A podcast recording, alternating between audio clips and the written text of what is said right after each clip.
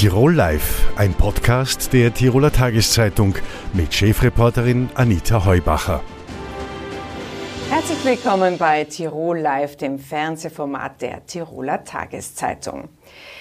Wie viele Wohnungen bauen wir? Zu viele? Sind es zu wenige? Für wen bauen wir? Und vor allem bauen wir an den richtigen Stellen? Das möchten wir heute mit Evelyn Achorner diskutieren. Herzlich willkommen. Danke für die Einladung. Evelyn Achorner ist Architektin und sie ist die stellvertretende Clubobfrei der Freiheitlichen im Tiroler Landtag. Und auf meiner linken Seite ist Michael Kugler. Er ist Bauträger und auch der Sprecher der Branche in der Wirtschaftskammer. Herzlich willkommen. Danke für die Einladung. Schön hier zu sein. Herr Kugler, ich möchte äh, vielleicht mit Ihnen beginnen. Ähm, Sie sagen ja, es ist so, dass es eine gewisse Abwehrhaltung in den Gemeinden gibt. Äh, das könnte dazu führen, dass wir allalong zu wenig bauen. Das ist natürlich aus Ihrer Profession her äh, klar, dass Sie das äh, so sehen oder fordern. Auf der anderen Seite gibt es durchaus Experten, die sagen, na ja, letztes Jahr ist äh, die Einwohnerzahl in Tirol um 4000 Menschen äh, gestiegen. Wenn man diese 4000 jetzt unterbringen müsste, die es einen Zuwachs gegeben hat, dann sind das ungefähr 1800 Wohnungen. 1800, die es bräuchte. Bauen tun wir aber 6000 bis 7000. Also wieso kommen Sie zum Schluss, dass wir vielleicht zu wenig bauen? Ähm, ja, man muss sich anschauen, was wirklich äh, die 6000 Wohnungen sein. Äh, die jüngste Explorial-Studie, die was alle Kaufverträge aus dem Grundbuch Tirol weiterhebt, also im, im, Jahr 2022 sind genau 1638 Wohnungen am Käufermarkt über den Ladentisch gegangen. Und das ist natürlich für den Bedarf viel zu wenig. Ich meine, die Preisentwicklung ist ja das Ergebnis, das sieht man ja. Es ist die Preise, die Immobilienwirtschaft läuft grundsätzlich wie ganz viele andere Wirtschaftszweige. Der Preis wird gesteuert zwischen Angebot und Nachfrage und wir sind einfach in so einer Nachfrage so, dass die Preise einfach durch die Decke gegangen sind. Ich glaube, ein gutes Beispiel ist, wenn man den Büromarkt anschaut über Jahre, da ist es ausgewogen. Da ist Angebot und Nachfrage in einem, in einem ausgewogenen Verhältnis und dadurch ist eigentlich der Mietmarkt im Bürosektor seit Jahren stabil. Und bei den Preisen natürlich auch, natürlich geschuldet durch, durch äh, Unsicherheit, Euro-Entwicklung äh, und so weiter, dass halt äh, von, der, von der Anlegerseite der Druck gestiegen ist. Aber ich bin felsenfest überzeugt, dass wir insbesondere im Käufermarkt äh, viel zu wenig Wohnungen bauen. Wenn man sich anschaut, Stadt Innsbruck. Vielleicht machen wir da mal einen Punkt und lassen äh, die Frau Achauner dazu was sagen. Also Sie sagen, viel zu wenige Wohnungen werden gebaut. Wie sieht es die Architektin? Grundsätzlich muss man da auf die Abteilung für Raumordnung schauen und die haben ja genau festgestellt, die haben das einfach berechnet, also man braucht ja nicht einmal eine Studie dazu, die haben das berechnet, dass man ungefähr 1800 Wohnungen im Jahr braucht. Das entspricht genau Ihrer Studie, so viel wurde gebaut, also das entspricht ungefähr dieser Anzahl. Meiner Meinung nach wird derzeit eigentlich zu viel gebaut und das ist ja die Folge, warum es so teuer wird. Das ist ja ein völliges Missverständnis, das heißt, wenn man sagt, je mehr man baut, desto billiger wird es. Äh, der Baumarkt funktioniert etwas anders. Man muss da die Baukosten sehen und an die Baufirmen, je mehr die ausgelastet sind und je mehr die natürlich Arbeit haben, desto teurer wird es. Und gerade in den letzten Jahren Jahren hat man gesehen, wie die Bauwirtschaft geboomt hat. Und äh, dadurch ist natürlich auch, durch die Baukosten ist das äh, Wohnen auch teurer geworden, was ja auch für uns ein Punkt wäre, dort anzusetzen. Also man muss auch schauen, wo man baut oder wo man Wohnungen braucht. Und das ist ein Unterschied, ob das in Innsbruck und im Zentralraum ist oder vielleicht äh, im Außerfern oder in Osttirol. Mhm. Darf ich da nochmal äh, auf die Zahlen eingehen? Also diese 1800, das ist tatsächlich eine Zahl, die aus der Raumordnungsabteilung kommt. Das ist eben diese 4000 äh, Menschen, die also letztes Jahr dazugekommen sind an Bevölkerungswachstum. Aber wir bauen ja mit den gewerblichen Bauträgern und den gemeinnützigen bauen wir 6.000 bis 7.000 Wohnungen äh, im Jahr in Tirol. Also äh, Sie sagen, es ist schon ein bisschen zu viel. Kaufverträge haben wir unter 2000. Was passiert dann mit dem Rest? Da tut sich eine große Lücke auf. Das ist eine gute Frage, ja. Ich weiß auch nicht. Wo, ja, also grundsätzlich ist es äh, gar nicht so schwer zu entdecken. Ja. Also die, die vielen Wohnungen, die da zusätzlich gekauft werden, werden natürlich auch vermietet. Und ich möchte es äh, ganz besonders an Innsbruck festmachen. Und zwar Innsbruck ist eigentlich die Ursache für die ganze Wohnsituation in Tirol, besonders für das Umlandgebiet. Und wenn man in Innsbruck sieht, dass eigentlich in den letzten Jahren 5000 Innsbrucker hinausgezogen sind ins Umland und dort Wohnungen gesucht haben und zusätzlich 5000 äh, ein, neue Einwohner gekommen sind in Innsbruck, nach Innsbruck, das waren keine Innsbrucker, das war Zuzug. Das heißt, da haben wir eigentlich plus minus null und wir bauen aber auch in Innsbruck sehr viel. Mhm. Und da gibt es einen ganz wichtigen Punkt, man muss es doch ein bisschen größer wirtschaftlich und auch politisch sehen. Äh, es gibt eine Studie von den Statistischen Zentralblättern von Innsbruck, von der Stadt Innsbruck, von einer Abteilung, dass zum Beispiel im Odorf, äh, auch in den Berghofsiedlungen, aber im Odorf am meisten gibt es sehr viele große Wohnungen, richtig große Wohnungen mit vier, fünf, sechs Zimmern. Und da ist 70 Prozent dieser Wohnungen sind nicht voll besetzt. Das heißt, da wohnen zwei Leute drinnen. Und das sind nicht nur ein paar Wohnungen, das ist richtig viel. Das heißt, wir haben eigentlich einen Mods Leerstand, teilweise wirklichen Leerstand, aber eben halb benützte Wohnungen äh, in, im Bereich Odorf. Es wurde nur dort untersucht im Bereich Bärhöfe und dann können wir nicht weiter, weiter, weiter. Äh, viele, natürlich kleine Wohnungen sind jetzt am Markt äh, gefragt, bauen und bauen. Das wird das Problem nicht lösen und ganz sicher nicht das leistbare Wohnen. Äh, da möchte ich einhaken. In Innsbruck ist es ja für die Bauträger ganz besonders ähm, äh, kostspielig zu bauen. Das ist ja, wenn überhaupt noch ein Grund äh, zu finden ist, dann sind es exorbitante Grundstückspreise. In Innsbruck wird da zu viel, zu wenig gebaut. Wie, wie würden Sie das einschätzen? Also in Innsbruck. Äh, wir machen ja mit der Project-Studie äh, seit 16 Jahren eine Vollerhebung des Innsbrucker Immobilienmarkts und äh, in die letzten, gerade in die letzten vier Jahre hat der Erstverkauf die Anzahl an Neubauwohnungen drastisch abgenommen. Wir haben die Jahre vorher ungefähr im Schnitt für Innsbruck 600 Wohnungen, was im Innsbruck auch im Käufermarkt, ich rede immer vom Käufermarkt, äh, äh, verkauft worden sind. Äh, und in den letzten vier Jahren waren es im Schnitt um die 300 bis 350 Wohnungen. Und das ist also für eine Universitätenstadt, für die Landeshauptstadt, viel, viel zu wenig. Ich meine, wir haben in Innsbruck 30.000, wir haben, glaube ich, grob 37.000 Studenten tirolweit mit FH und so weiter, Kufstein, aber in Innsbruck knapp 30.000. Und wenn man die Universität, äh, die eigene Statistik anschaut, dass 48 Prozent davon Tendenz steigend über die letzten Jahre ausländische Investoren, die sind die kommen rein. Ein Innsbrucker, was studiert in Innsbruck, hat man vielleicht die Chance, dass er nicht von, von zu Hause, sondern äh, dass der schon eine, Wohnung hat. Aber natürlich der Deutsche, der, der Südtiroler oder was, was in Innsbruck studiert, das ist ein Neubedarf an Wohnungen. Und wir sind da in einem Sog. Aber die so. Studenten, die treiben ja die Preise, da ist man sich ja in der Branche auch immer einig. Mhm. Also Sie glauben auch, dass wenn jemand aus Deutschland bei uns studiert, das ist trotzdem der Käufermarkt und nicht unbedingt der Miet Mietmarkt, den Sie da jetzt ansprechen? Zu einem gewissen Teil. Also es ist der, äh, der, der Österreich-Anteil am Käufermarkt, der ist seit Jahren stabil bewegt er sich zwischen 92 und, und 94 Prozent grob sein Österreicher, was bei, äh, in Tirol und in Innsbruck die Wohnungen kaufen. Und 5, 6 Prozent ist ungefähr der, der Ausländeranteil. Das finde ich auch besonders spannend, weil ja immer wieder von Investorenmodellen, die sind in der Politik ja ganz groß kommuniziert und äh, da wird äh, man schon, da hat man so ein bisschen den Eindruck, dass es die ausländischen Investoren seien, die bei uns dann auch zum Preistreiber werden.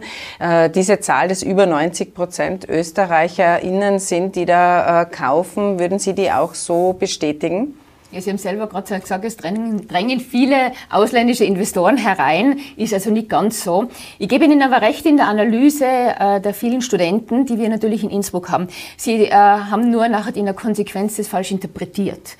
Warum in Innsbruck so wenig äh, Leute Wohnungen kaufen, ist, weil sie sich schlicht und ergreifend nicht leisten können und dann hinausziehen ins Umland. Das geht heutzutage bis zum Chris am Brenner, bis ins Gschnitztal. Wohnen, wollen die Leute wohnen, müssen sie wohnen. Wenn in der Bradlerstraße äh, neu sanierte Wohnung, ganz normal im zweiten, dritten Stock 10.000 Euro im Quadratmeter kostet, das kann sich kein Einheimischer leisten.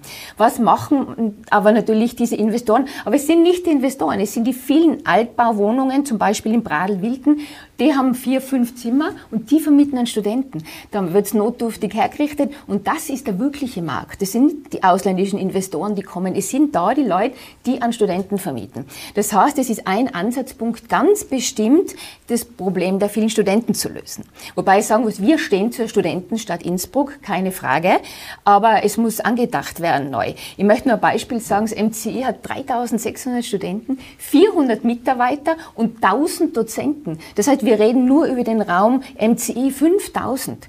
Und es kommt jetzt das Haus der Technik, das, Haus der Physik als erstes. Das bestehende Haus bleibt bestehen. Es kommt das Haus der Technik draußen in dem Technikgelände dazu. Äh, es wächst die Hauptuni 3,5 Prozent pro Jahr.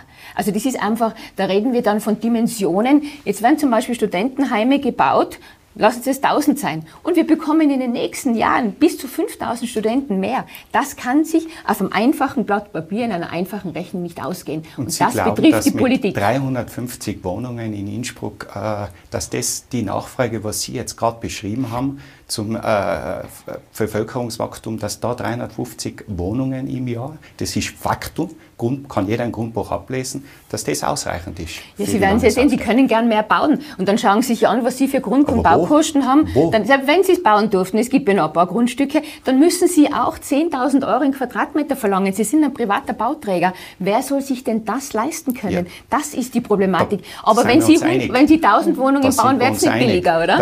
wir, wir gewerblichen Bauträger sind über diese Preisentwicklung nicht happy, weil ja, für, uns, für, uns, der Markt wird immer kleiner, kleiner, mhm. was sich das leisten können. Wir möchten unsere Wohnungen an die Frau, an den Mann bringen und dadurch sind wir natürlich auch äh, glücklicher, wenn das Preissegment unten ist. Aber da so wenig Wohnungen sein, ergibt sich das einfach. Wenn die wenig Wohnungen, was am Markt sein, dann gibt es halt die Leute, was den Preis zahlen und dadurch haben wir diese Entwicklung. Aber wenn Sie mehr bauen, glaube ich nicht, dass Sie günstigere Preise anbieten können. Also, ähm, da würde ich äh, gern einhaken, insofern, als das ja in Innsbruck einmal das äh, Thema war. Man könnte ja, um eine weitere äh, Versiegelung hintanzustellen, auf Supermärkten bauen. Ist es etwas, was tatsächlich in der Realität sich machen lässt? Gibt es da Möglichkeiten, dass man äh, äh, in die Höhe baut, wie es ja so oft gefordert äh, wurde?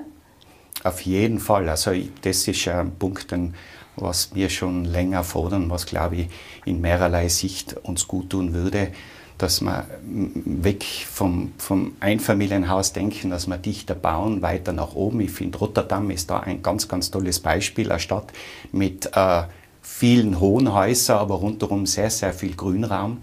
Und äh, ich glaube, das ist, wenn man das ganze Versiegelungsthema, Ökologisierung, mhm. Platzbedarf und, und, und, also da gibt es ganz, ganz viele Argumente. Äh, was dafür sprechen, kommen wir früher oder später nicht, nicht mhm. müssen wir mehr verdichtet bauen, mehr in die Höhe bauen. Und das sollte eigentlich eine große Zielsetzung für uns sein. Die Politik ist ja mit in der Höhe bauen, da haben wir es nicht so. In den Umlandgemeinden, da ist es eigentlich meistens so, dass es äh, E plus 1, E plus 2 ist. Also in die Höhe bauen geht da gar nicht und äh, das wollen die Gemeinden auch nicht. In Innsbruck äh, geht es zum Teil, aber ist in die Höhe bauen des Rätsels Lösung? Bis zu einem bestimmten Prozentsatz sicher. Und die Politik tut da auch was. Wir haben im Tiroler Landtag eben beschlossen, dass es möglich, leichter möglich sein muss, dass auf Supermärkten gebaut wird. Das ist gar keine Frage. Äh, betrifft natürlich hauptsächlich den Zentralraum. Und das hätte man ja schon lang tun können. Besonders in Innsbruck, wenn ich in den langen Weg denke, was wir da für Supermärkte haben, die ebenerdig sind. Es hat zum Beispiel in Wörgl gibt es schon lange eine Vorschrift, dass Parkplätze unter der Erde sein müssen, Tiefgaragen. Da hat Innsbruck lange darauf äh, hingearbeitet, äh, dass es leider endlich hoffentlich so sein wird. Aber man muss schon zusammenfassend sagen, in den letzten Jahren wurde gerade in Innsbruck keine optimale Wohnbaupolitik betrieben. Und wenn Sie jetzt uns schnell fragen, wie sollen wir zu leichtbaren Wohnen kommen, ist es halt schwierig, weil es sind viele Sachen Sachen, die nicht funktioniert haben. Aber natürlich unterstützen wir das sehr, dass jetzt auf Supermärkten gebaut wird. Am Land ist das vielleicht ein bisschen anders, aber in der Stadt haben wir da doch einiges Potenzial. Man hätte ja auch vor vielen Jahren den Bereich, äh, wo äh, große Wohnbaut, äh, Bürobauten sind, die in Wohnbauten umwidmen können, da Siemens Areal und so weiter, äh, da hat man jahrelang geschlafen und einfach kaum Mut bewiesen, weil das sind ja auch Gegenden, wo man halt bestens wohnen kann. Das ist nämlich nicht an einer großen Straße und das ist oft einmal äh, sogar in der Infrastruktur besser als woanders. Jetzt äh, gehen wir so in Richtung, wo soll eigentlich gebaut werden? Wir haben ja schon darüber gesprochen, dass die Mittelschicht aus Innsbruck äh, abgezogen ist, zum Teil auch, weil äh, eben die Wohnungen in Innsbruck in der Stadt nicht leistbar waren, aufs Land gezogen. Das bringt dann wieder äh, Zuzug in, äh, in den Speckgürtel, was Verkehrsprobleme und mhm. Co.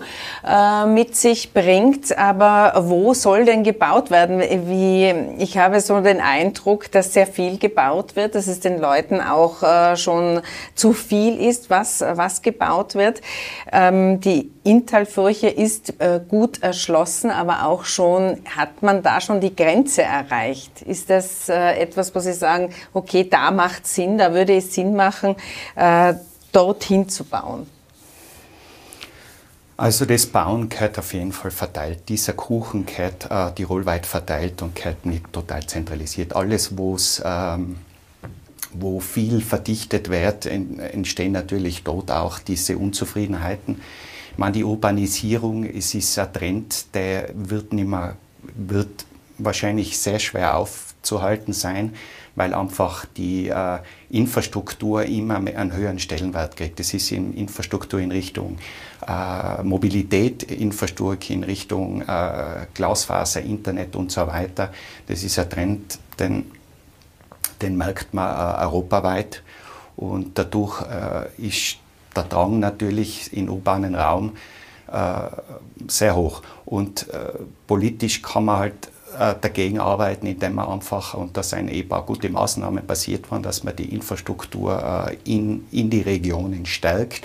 Und ich glaube, ein politisches Ziel, weil das Thema, dass die viele Bürgermeister den Wohnbau blockieren, äh, ist, dass sie einfach mit ihren Infrastrukturen an ihren Grenzen kommen. Und das könnte eine Maßnahme auch sein, dass man sozusagen die Bürgermeister mit diesem Bereich Schulen, Kindergarten und so weiter unterstützt, dass man vielleicht dort wieder eine gewisse Willkommenskultur für Wohnbau und nicht eine Blockadepolitik äh, für einen Wohnbau erreicht. Blockadepolitik, Zuzug war ja früher etwas, was die Bürgermeister ganz gern gehabt haben. Das hat ja monetäre Auswirkungen gehabt, wenn die Gemeinden gewachsen sind. Jetzt ist es tatsächlich so, dass man äh, den Zuzug eben nicht mehr so gern hat, weil man eben schon äh, sich vergrößert hat oder weil Kosten auf die Gemeinden zukommen. Ich möchte Sie da zum Schluss fragen, es gibt einige Architekten, äh, Peter Lorenz beispielsweise oder auch der Herr Achammer, die äh, sagen, man müsste sehr, sehr restriktiv vorgehen. Äh, Peter Lorenz hat sogar vorgeschlagen, einen Widmungsstopp, also verdichten, Leerstände erweitern, aber nichts mehr auf die grüne Wiese. Wie geht es Ihnen als Architektin dabei? Ja, da darf ich wirklich als Architektin meinen zwei Kollegen recht geben. Ich bin da ganz ihrer Meinung. Und ich muss auch zu dieser Baulandmobilisierung sagen, ich bin nicht dafür, dass das Bauland jetzt versiegelt wird und bebaut wird. Äh, wir sind eigentlich der Meinung, dass wir jetzt ein Bevölkerungswachstum erreicht haben, sowohl in der Stadt als auch in Tirol. Äh, mit dem müssen wir jetzt mal auskommen. Und wir brauchen jetzt einen künstlichen Zuzug, äh, das wollen wir überhaupt nicht haben. Aber in Innsbruck, ich möchte das Beispiel wirklich noch einmal sagen, man muss, wenn man in einem O-Dorf so viel Kapazität an leerem Wohnraum hat, dann muss sich auch, ob das jetzt ein gemeinnütziger oder privater Wohnbauträger ist, überlegen, wie kann ich aus diesen Wohnungen, die haben bis zu 140 Quadratmeter, was was kann ich da draus machen? Kann ich da nicht zwei kleinere Wohnungen draus machen? Weil das die Leute... Wenn sich die Bewohner bewegen, das muss man, ja, denen muss man dann ein Angebot Das ist schon richtig, aber ich, kann, äh, ich kann ja nicht von einem Bewohner, der bis jetzt 400 Euro für so eine Wohnung gezahlt hat, äh, jetzt zahlt er plötzlich 800, den ist entsetzt, immer noch billig, äh, dass der jetzt in eine Zwei-Zimmer-Wohnung geht, wo er nur mehr zahlt irgendwo. Mhm. Also man muss da schon, und als Stadt könnte ich da schon was machen, den Menschen Angebote geben, aber da ist die Kapazität drinnen, da ist Wohnraum, sowohl in den Bärhöfen als auch im Ottorf. Und dann kann ich nicht durch zusätzlichen Wohnbau, jetzt baue ich nur eine grüne Wiese noch eine grüne Wiese. Man muss schon schauen, was kann man verdichten, verdichten eben nicht nur draufbauen, sondern wie kann ich diese bestehenden Strukturen neu gestalten. Also Widmungsstopp könnten Sie sich vorstellen? Kann ich mir vorstellen, ja. Widmungsstopp ist natürlich ganz schlimm für Herrn Kugler. Also der Leerstand, mit dem kann man einen Teil lösen, aber es ist nicht die große Lösung. Also mit dem Leerstand macht man ganz, ganz sicher nicht den großen Wurf. Der bewegt sich. Alle Studien äh, äh haben dasselbe ähnliche Ergebnisse. Auch wir von der Kammer haben Befragungen, die ganzen Hausverwaltungen befragt. Wir seien irgendwo zwischen 4 äh, bis 5 Prozent, wobei 3 Prozent ja also fluktuationsbedingter ja. Leerstand ist. Absolut. Da kann man ein bisschen was lösen, das unterstützt man auf ja, jeden Fall gerne, aber der große Wurf ist es nicht. Wir brauchen, wir brauchen Wohnungen und äh, und es wird nicht die, die Lösung. Von dem Leerstand nicht unbedingt auf der genau. grünen Wiese Das heißt, wir mhm. könnten nachverdichten. Mhm, das genau. finde ich eine sehr, sehr gute Maßnahme. Aber es wird ohne Mobilisierung von Liegenschaften nicht gehen. Es muss, glaube ich, ein Paket sein, wobei die Mobilisierung ist ein Teil, die Mobilisierungsabgabe einzuführen, aber die Liegenschaftseigentümer, was dann mobilisieren wollen, äh, wo dann die Gemeinden blockieren und sagen, aber wir lassen keine Wohnungen zu, das funktioniert aus meiner Sicht nur in einem Paket, dass ich sage Mobilisierungsabgabe, aber gleichzeitig die Gemeinden auch verpflichte, dass sie einen Bebauungsplan erlassen. Weil diese Pflicht gibt es in der Tiroler Raumordnung seit Jahrzehnten und sie wird nicht gemacht von denen. Und da braucht es eine Maßnahme in Kombination mit dieser Mobilisierungsabgabe. Das wäre sozusagen äh, noch einmal ein Themenkreis, den wir äh, separat noch besprechen könnten, die sogenannte Bauland-Mobilisierungsabgabe, die ja in Tirol kommen soll. Das würde aber jetzt unseren zeitlichen Rahmen sprengen. Ich, denk, ich danke Ihnen fürs Kommen und fürs äh, Mitdiskutieren, Herr Kugler und Frau Achoner. Vielen Dank, dass Sie zu uns gekommen sind. Vielen Dank für die Einladung. Dankeschön. Diese Wintersaison ist bis jetzt durch weiße Bänder in grünen Landschaften aufgefallen. Viel ist deshalb über den Klimawandel und den Tourismus gesprochen worden und auch, was der Tourismus an CO2-Belastung bringt. Bei mir zu Gast im Studio ist Markus Meiler von der Universität Innsbruck. Er ist Arbeitsbereichsleiter für intelligente Verkehrslösungen. Herzlich willkommen. Vielen Dank für die Einladung. Herr Professor, ähm, blicken wir zuerst vielleicht noch einmal auf die Bestandsaufnahme. Die meisten Gäste kommen nach Tirol nach wie vor mit dem Auto. Und was wir auch wissen, ist, äh, dass die Anreise das ist, was das Klima eigentlich am meisten schädigt. Es ist also nicht äh, der eigentliche Wintersport, sondern es ist die Anreise. Ähm, vielleicht mögen Sie mir noch sagen, wie sich das genau darstellt. Wer kommt wie nach Tirol und was hat die Pandemie da etwaig verschoben? Ja, Sie haben natürlich vollkommen recht. Die Anreise ist der wesentliche Treiber vom CO2 im Tourismus. Vor vielen Jahren gab es ein Projekt schon in Alpbach, wo man sich sehr frühzeitig das Ziel gesetzt hat, eine nachhaltige Tourismusgemeinde zu werden. Und da hat man Analysen gemacht und festgestellt, dass ungefähr 52 Prozent der CO2-Emissionen aus der Anreise stammen, 40 Prozent aus der Beherbergung und eigentlich nur ein kleiner Anteil aus den Aktivitäten im Skigebiet und all den äh, Arbeiten, die dort zu verrichten sind. Äh, die Anreise, haben Sie auch richtig gesagt, ist vor allem äh, mit dem Auto, also über 80 Prozent der Gäste im Schnitt kommen in Tirol äh, mit dem Auto. Und die Pandemie hat ja sicher einiges verändert, weil natürlich auch einige Gäste, die früher mit dem Flugzeug gekommen sind, äh, heute nicht mehr kommen oder es auch nicht wiederkommen äh, und dadurch auch eine Veränderung gegeben hat. Mehr Leute, die mit dem Auto anreisen, aber auch mehr Leute, die mit der Bahn anreisen. Und das ist eine Entwicklung, die man eigentlich auch schon seit vielen Jahren versucht zu fördern.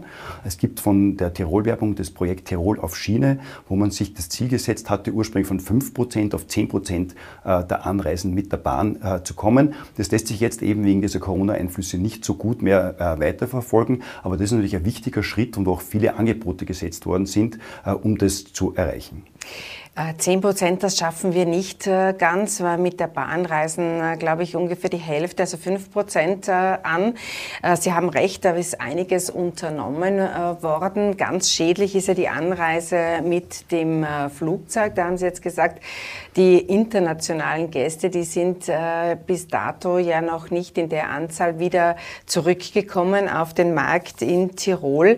Inwieweit sollte man denn äh, das Flugreisen oder Gäste, die mit dem Flugzeug anreisen müssen, überhaupt noch bewerben? Ja, das ist ein schwieriges Thema, aber natürlich ist es so, man hat auch in Alpbach verglichen, eine Familie, die aus Berlin zum Beispiel mit dem Flugzeug anreist, äh, hat die vierfache CO2-Emission, als wenn sie mit dem Auto anreisen würde und noch weniger natürlich, wenn sie mit der Bahn anreisen würde.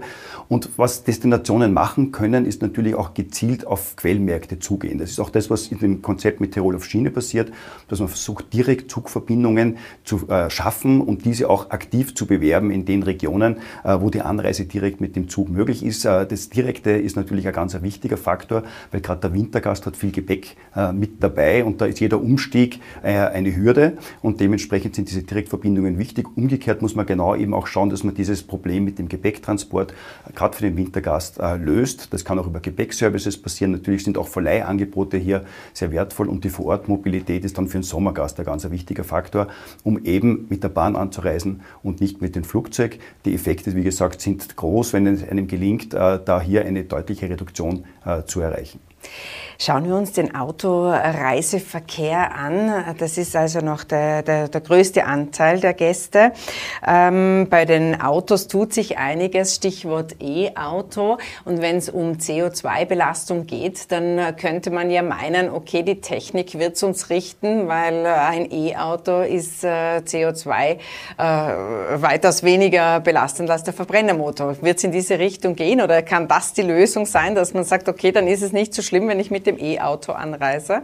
Natürlich sind hier große Erwartungen in die E-Mobilität gesetzt, nicht nur, weil sie scheinbar klimaneutral ist. Man muss natürlich das gesamte Prozess des Autos, auch die Herstellung und die Entsorgung mit berücksichtigen. Auch das müsste zukünftig klimaneutral sein, damit man wirklich von Klimaneutralität sprechen kann. Aber auch weil es energieeffizienter ist als andere Formen, als zum Beispiel Wasserstoff, der doppelt so viel Strom braucht oder mehr als doppelt so viel oder E-Fuels, die noch viel, viel mehr Strom brauchen. Also dementsprechend ist diese Technologie die, auf die wir hoffen. Aber wir müssen uns bewusst sein, dass wir damit natürlich nicht alle Probleme lösen, die der Autoverkehr mit sich bringt und vor allem, dass es auch noch lange dauern wird. Also wir haben im Moment von 5 Millionen Fahrzeugen in Österreich, haben wir ein bisschen mehr als 100.000 reine E-Autos. Also wir liegen jetzt bei 2 Prozent und da liegen wir in Österreich, in Europa schon in einem guten, in einem guten Wert. Äh, und es wird noch einige Jahre dauern, bis diese E-Flotte sich tatsächlich durchsetzt. Selbst wenn wir ab 2030 nur noch E-Autos verkaufen, braucht es ja zehn Jahre, bis die, Mark äh, bis die Flotte sich komplett umgestellt hat. Das heißt, es dauert lange und es müssen eben auch diese Prozesse dahinter abgebildet werden. Und damit lösen wir natürlich nicht die anderen Probleme, die der Autoverkehr bringt. Den Platzbedarf, den Stau, die Verkehrssicherheitsthemen werden dadurch nicht mitgelöst. Und da ist einfach die Bahn immer noch nicht nur das energieeffiziente und klimaneutrale, sondern eben auch das nachhaltigste Verkehrsmittel in der Anreise. Also auch mit dem E-Auto werden wir sozusagen in Gefahr laufen, im Stau zu stehen. Aber jetzt haben Sie die Energieeffizienz angesprochen. Es gibt ja durchschnittlich äh, sehr unterschiedliche Annäherungen an das äh, Thema E-Mobilität.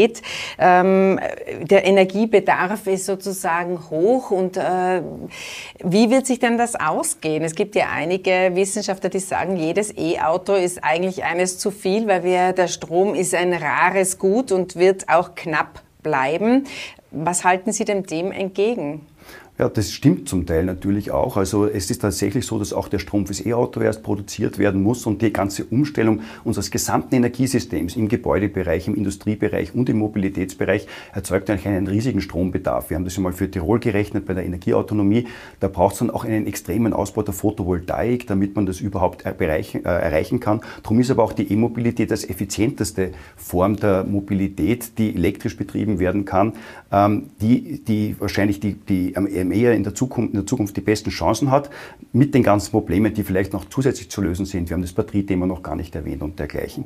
Also hier sind Probleme zu lösen und es wird natürlich äh, zusätzlich eine Verhaltensänderung brauchen. Wenn ich meine, das Bahn ist das nachhaltigste Verkehrsmittel, dann ist natürlich auch in der Alltagsmobilität, wo das E-Auto auch äh, zum Zug kommt, muss man natürlich auch nach Alternativen schauen. Wir brauchen eine Verhaltensänderung und wir wissen, dass Verhaltensveränderungen schwierig zu erreichen sind.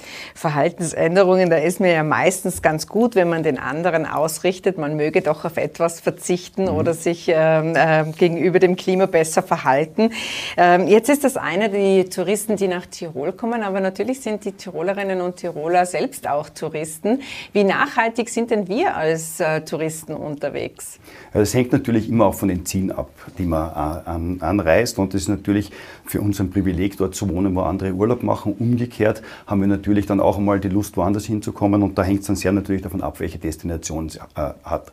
Und wir haben generell festgestellt, da haben aber auch wieder die Gäste befragt, die nach Tirol gekommen sind, dass doch ein großes Bewusstsein da ist in dem Thema. Das ist noch lang bevor die Klimakrise tatsächlich so stark in den Medien war, hat man schon ähm, in, den Touristenwegen nachgefragt, dass auch viele der Meinung sind, es gibt einen menschgemachten äh, Klimawandel, eigentlich nicht viele, sondern fast alle. Äh, sie sind auch der Meinung, dass der Tourismus einen großen Beitrag hat. Sie wissen auch, dass die Anreise eigentlich den größten Teil hat und trotzdem sind sie nur beschränkt bereit, ihr Verhalten zu ändern. Also regionale Produkte zu nutzen im Urlaub, gerne äh, das Licht ausschalten, Verkehrsmittel nutzen, vor vor Ort die Alternativen bieten, die ein bisschen äh, energiefreundlicher sind, äh, gerne. Aber schon, wenn es darum geht, selten in den Urlaub zu fahren oder nähere Ziele anzureisen, da wird die Bereitschaft schon sehr gering und auf Flugreisen möchte eigentlich in Wirklichkeit niemand verzichten. Zumindest damals noch, äh, wie gesagt, ein bisschen vor, der, vor dem Höhepunkt der Klimadiskussion. Und man sieht schon, dass Verhaltensänderung sozusagen dann mehr braucht als dieses Bewusstsein. Äh, jedes Verhaltensänderung, wir betrachten das bei uns auch in unserem sogenannten Zentrum für Mobilitätsverhaltensänderung, braucht zum einerseits dieses Bewusstsein, die Motivation, aber es braucht auch die Gelegenheiten. Und da müssen natürlich auch Gelegenheiten geschaffen werden, dass die Anreise mit alternativen Verkehrsmitteln nicht als Verzicht, sondern als Erlebnis verstanden werden kann, dass man als Touristiker sich darum kümmert, wie kommt der Gast denn auch zu mir, dass man auch Angebote schafft. Das fängt bei der Information an. Es gibt gute Angebote, ich habe es vorher schon gesagt, äh, für die Anreise sind oft nicht bekannt und man muss vor Ort Mobilitätsangebote schaffen. Wir haben ja auch mit Gästen zu tun, die sehr stark aus einem urbanen Umfeld kommen die sind es gewohnt, dass sie verschiedene Mobilitätsdienstleistungen nutzen, vom Carsharing angefangen. Und wir sehen auch in den Befragungen, die wir machen, dass eine gute Vorortmobilität und gute Angebote die das ergänzen zum öffentlichen Verkehr, doch dazu führen könnten, dass sich ein ÖV-Anteil, also eine Anreise mit der Bahn, vielleicht sogar verdoppeln könnte. Jetzt ist das ähm, Verhalten, das Verzichten äh, sehr, sehr schwer, wenn es nicht gelenkt wird. Manche äh, sagen ja, eine Möglichkeit wäre gewesen über den Preis. Da kann man sehr viel äh, bewegen, nämlich wenn eben äh, Benzin teurer wird und die Energie teurer wird.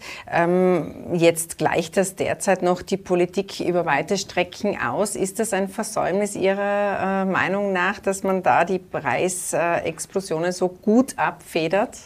Ja, wir haben äh, das als Verkehrsforscher mit Interesse beobachtet, wie das im Herbst passiert ist. Wir hatten eigentlich viele Investitionen auch in gute Angebote, wie das Klimaticket, zum Beispiel in Österreich. Äh, und manche Leute haben das vielleicht wahrgenommen, aber den Umstieg nicht wirklich realisiert. Äh, dann kamen die teuren Preise bei den Treibstoffen und die Leute haben begonnen nachzudenken. Mobilität ist ja meistens eine Entscheidung, die trifft man einmal oder selten sozusagen und dann wird es eine Routine. Und wenn man so eine Chance hat, nochmal neu drüber nachzudenken, dann äh, entsteht da natürlich die Gelegenheit, auch Verhalten noch einmal neu zu erleben. Und da ist es aber auch wichtig, dass das Erlebnis auch tatsächlich passt, also dass das Angebot auch passt. In Österreich ist es noch relativ gut, auch wenn hier manchmal manche Züge überfüllt waren. Ganz schlecht ist es in Deutschland gegangen, wo man mit dem 9-Euro-Ticket eigentlich sehr viel Nachfrage erzeugt hat, die die Personen aber sehr unzufrieden war mit dem Angebot. Ja. Dann verliert man die Leute in dieser Chance und die kriegt man dann so schnell nicht wieder zurück.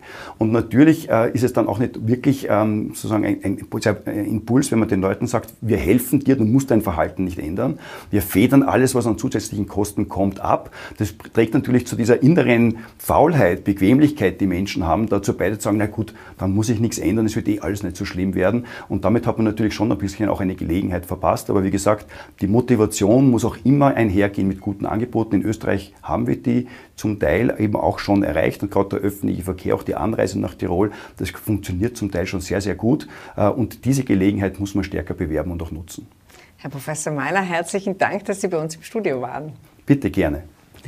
Und bei Ihnen möchte ich mich für die Aufmerksamkeit äh, bedanken. Tirol Live können Sie wie immer auf tt.com sehen und via Podcast nachhören. Tirol Live, ein Podcast der Tiroler Tageszeitung. Das Video dazu sehen Sie auf tt.com.